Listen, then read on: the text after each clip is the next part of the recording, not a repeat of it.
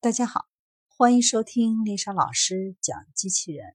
想孩子参加机器人竞赛、创意编程、创客竞赛的辅导，找丽莎老师。欢迎添加微信号幺五三五三五九二零六八，或搜索微信公众号“我最爱机器人”。今天丽莎老师给大家分享的是机器人四大家族的优劣势对比。谈及世界工业机器人，就绕不开发那科、库卡、ABB 和安川电机为代表的四大家族。在亚洲市场，他们举足轻重，更占据中国机器人产业百分之七十以上的市场份额。那么，机器人四大家族的产品都有哪些特点？他们的优劣势分别是什么呢？四大家族在各个技术领域都各有所长。ABB 的核心领域在控制系统，库卡在系统集成应用和本体制造，发那科在数控系统，安川在伺服电机与运动控制器领域。ABB ABB 的总部坐落于瑞士的苏黎世，业务涵盖电力产品、离散自动化、运动控制、过程自动化、低压产品五大领域。以电力和自动化技术最为著名。ABB 强调机器人本身的整体性。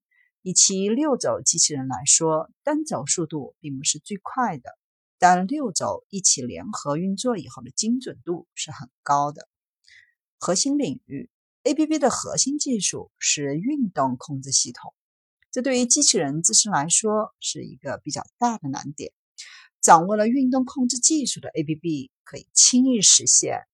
循进精度、运动速度、周期时间、可程序设计等机器人的性能大幅提高，生产的质量、效率以及可靠性。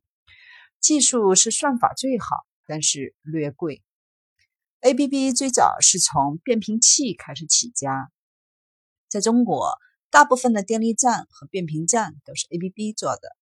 对于机器人自身来说，最大的难点在于运动控制系统，而 ABB 的优势就是运动控制。可以说，ABB 的机器人是四大主力品牌中最好的，不仅有全面的运动控制解决方案，产品使用技术文档也相当专业和具体。据悉。ABB 的控制柜随机附带的 Robot Studio 软件可进行 3D 运行模拟以及联机功能，与外部设备的连接支持多种通用的工业总线接口，也可通过标注输入输出接口实现与各种品牌焊接电源、切割电源、PLC 等通讯。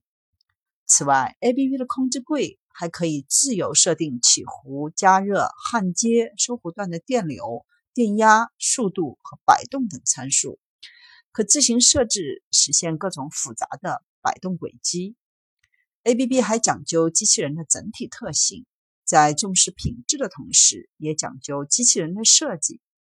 众所周知的是，配备高标准控制系统的 ABB 机器人价格很贵。此外，有不少的企业反映，在四大主力品牌中，ABB 的交货期是最长的。ABB 在国内实行高举高打的策略，注重与中国大客户的合作。华为、长虹、托斯达分别是三 C 家电行业用端和集成商的领头羊，在行业内具有风向标的作用。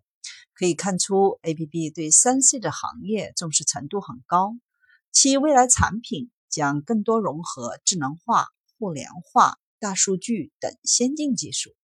本体企业开始走向应用端，与企业的系统集成商的关系将会更加密切。此外，本体企业自身也开始注重集成应用的开发。德国库卡。库卡于1898年在德国奥格斯普建立，最初主要专注于室内和城市照明，不久开始涉足其他领域。它的主要客户来自于汽车制造领域，同时也专注于向工业生产过程提供先进的自动化解决方案。涉足医院的脑外科和放射造影。核心领域是用于物料的搬运、加工、点焊和糊焊，涉及到自动化、金属加工、食品和塑料等产业。技术的操作简单，但是故障率比较高。美的收购库卡的事件可谓让库卡火了一把。如果说 ABB 是汽车中的奔驰，那么库卡就是汽车中的宝马。虽说同是高端汽车，但是宝马的返修率要高于奔驰。继续，相对于 ABB、发那科等机器人，库卡机器人返修率是比较高的。有知情人反映，曾使用过库卡的机器人，几乎每天都有一台机器人出故障。库卡在国内销售的优势在于二次开发做得好，就算是完全没有技术基础的小白，一天之内就可以上手操作。在人机界面上，为了迎合中国人的习惯，库卡做的很简单，就像玩游戏机一样好用。相比之下，日系品牌的机器人控制系统键盘很多，操作要复杂一些。值得一提的是，库卡在重负载机器人领域做的比较好，在一百二十千克以上的机器人中，库卡和 ABB 的市场占有量居多；而在负载在四百千克和六百千克的机器人中，库卡的销量是最多的。库卡目前正在加快布局中国市场本土化服务，开拓西南新领地。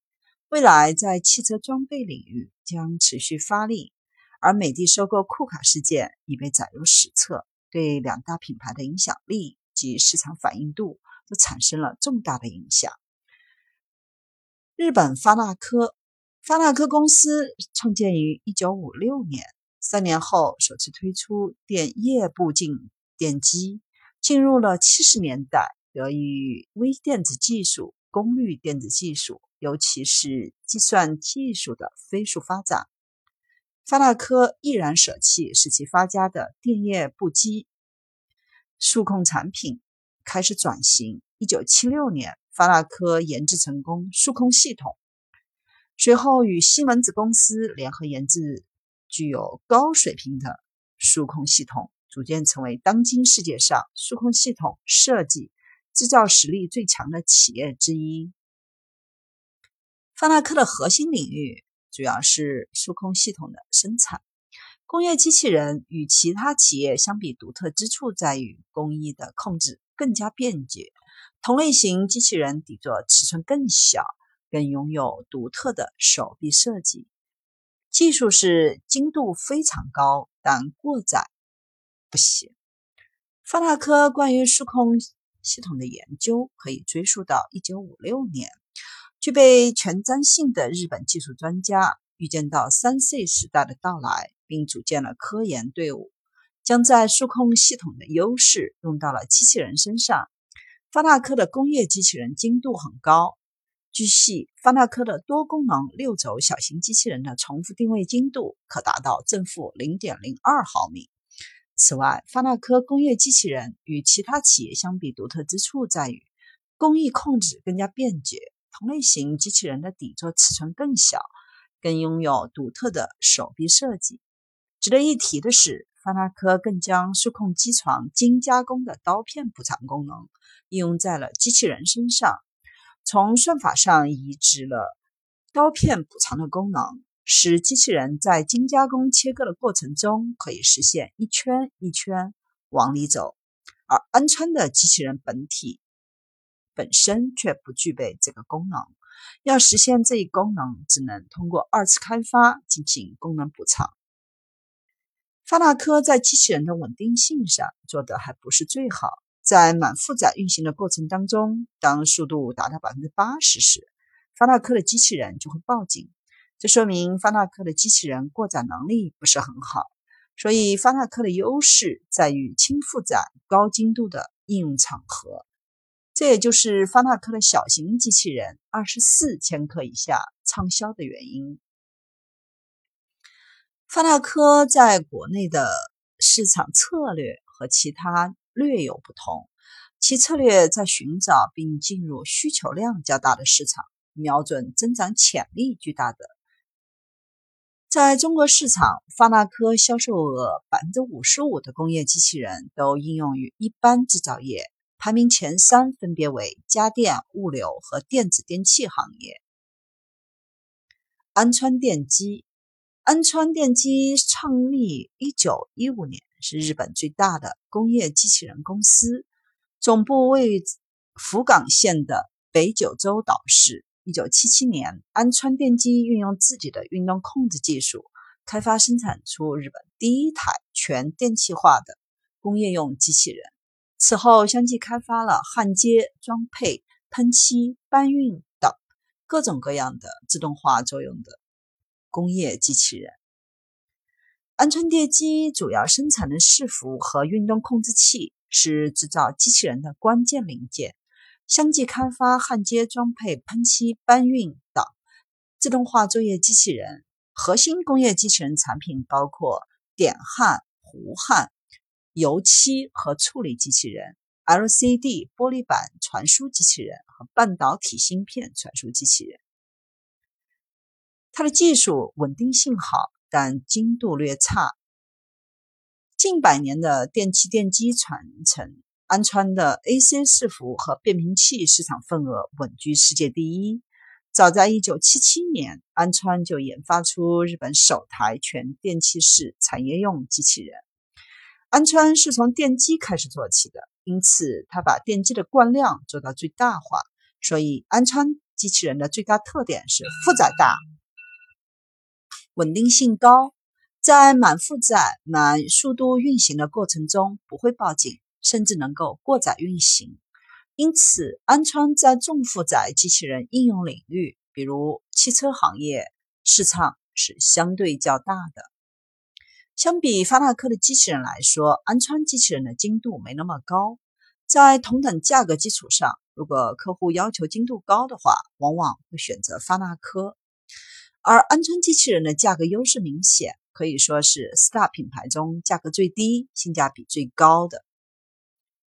安川近年来在国内市场大动作频繁，建立新的机器人中心，加大工厂投资，与美的建立合资公司，意在加快实现本土化服务。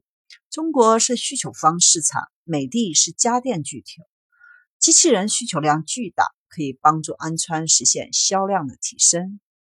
安川在服务机器人方面一直有研究，特别是在医疗机器人领域。但在日本市场进展不顺利，在国内的服务机器人市场可能会带来新的增长点。目前各大机器人本地企业都倾向于寻求与较大的应用型企业合作。随着市场竞争的日趋激烈，未来此类战略合作将会更加频繁。工业机器人本体中最好的当属欧洲产品，以库卡最为顶级。而当四大家族进入亚洲市场后，ABB 机器人国产化的质量有所下降。日本的安川发那科相比则 CP 值较高，更加符合亚洲客户需求。如今，机器人厂商通常喜欢与知名品牌车厂进行合作绑定，如福克斯汽车只用库卡，通用主要用发那科，欧系品牌更钟情于 ABB。这与产业四大家族的策略调整息息相关。四大家族的起家皆是从事机器人产业链相关的业务，如 ABB 和安川从事电力设备电机业务，发那科研究数控系统，库卡从事焊接设备。最终，他们能成为全球领先的综合型。工业自动化企业都是因为掌握了机器人本体及其核心零件的技术，并致力投入研究，最终实现一体化发展。不管是历史原因还是文化理念的发展，这四大主力的机器人企业产品，我们都可以看到企业在面对市场的变化而选择的不同发展路径。谁能够走得更远，最终将由市场来决。